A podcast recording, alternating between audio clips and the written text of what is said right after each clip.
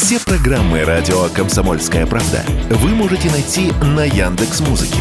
Ищите раздел вашей любимой передачи и подписывайтесь, чтобы не пропустить новый выпуск. Радио КП на Яндекс Музыке. Это удобно, просто и всегда интересно. Автоньюз.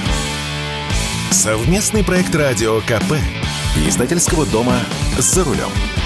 Разговоры о скором нашествии дешевых иранских автомобилей в Россию идут с июля прошлого года, со времени визита президента России в Тегеран.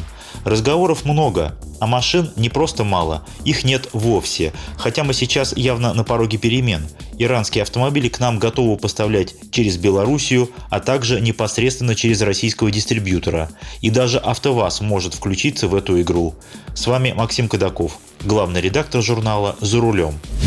Вообще-то продажи как факт уже начались, но альтернативные. Один из дилеров на юге России еще зимой завез седаны Иран Ходра Тара. Это машина на платформе Peugeot, о чем я уже рассказывал на радио «Комсомольская правда». Фактически ближайший родственник Peugeot 301 и Citroёn C или Z, которые когда-то неплохо продавались на российском рынке.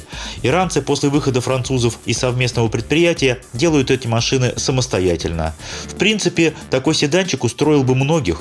Хорошо известный известный пежошный мотор TU5, атмосферник, 113 лошадиных сил, шестиступенчатый автомат, 4 подушки, система стабилизации, люк и даже камера заднего вида. Берем? Берем, если есть деньги, потому что цена вовсе не бросовая – миллион четыреста тысяч рублей – у неофициального дилера, то есть без заводской гарантии и без централизованного обеспечения запчастями.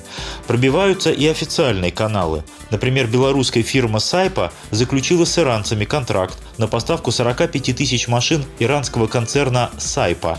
Это машины и классом, и уровнем пониже. Понятно, что белорусам столько машин не переварить. Это значит, что пойдут они на российский рынок. Но и в России тоже появился дилер – компания Best Motor, которая имеет прямые связи с концерном Сайпа и обещает уже к лету получить от ЭТС одобрение типа транспортного средства на эти машины. А продажи могут начаться и раньше, конечно, если этот официальный дилер начнет возить машины окольными путями. Что нам предложат? Лучшее, что есть у Сайпы, это седан Шахин. В переводе «Сокол». В точности наша Гранта, по размерам. Да и по качеству изготовления. Хотя после знакомства с этой машиной мне даже показалось, что Гранта в чем-то получше будет. Шахин создан на измененной платформе хэтчбека Toyota Yaris позапрошлого поколения, которую иранцы скопировали не совсем официально.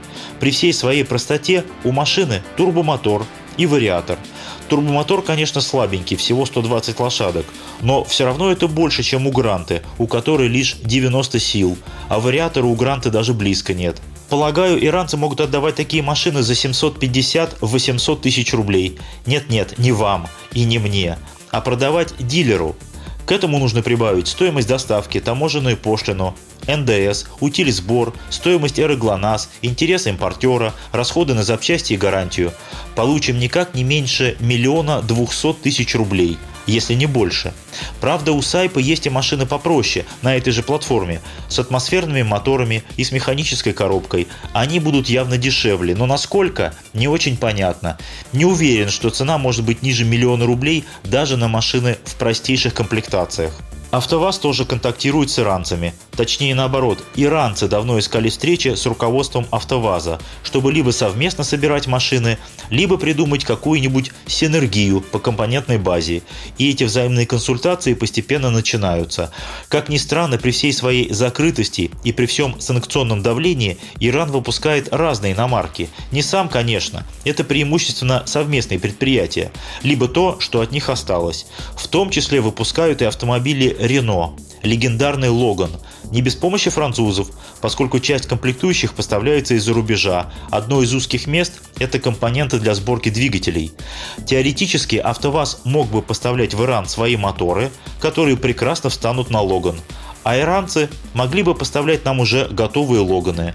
Красивая схема, но и здесь дешевых пряников нет, потому что в Иране Логан стоит около 10 тысяч долларов – накидываем сверху все расходы и налоги и получаем, что в России иранский Логан даже с мотором от Гранты будет стоить ну никак не дешевле миллиона, то есть дороже Гранты.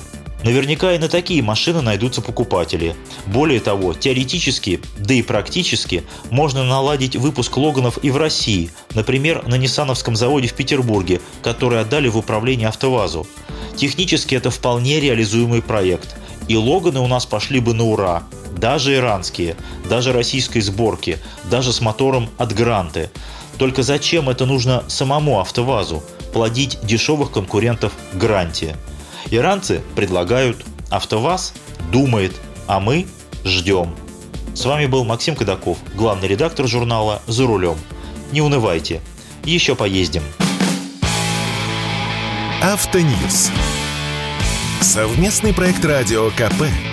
Издательского дома «За рулем».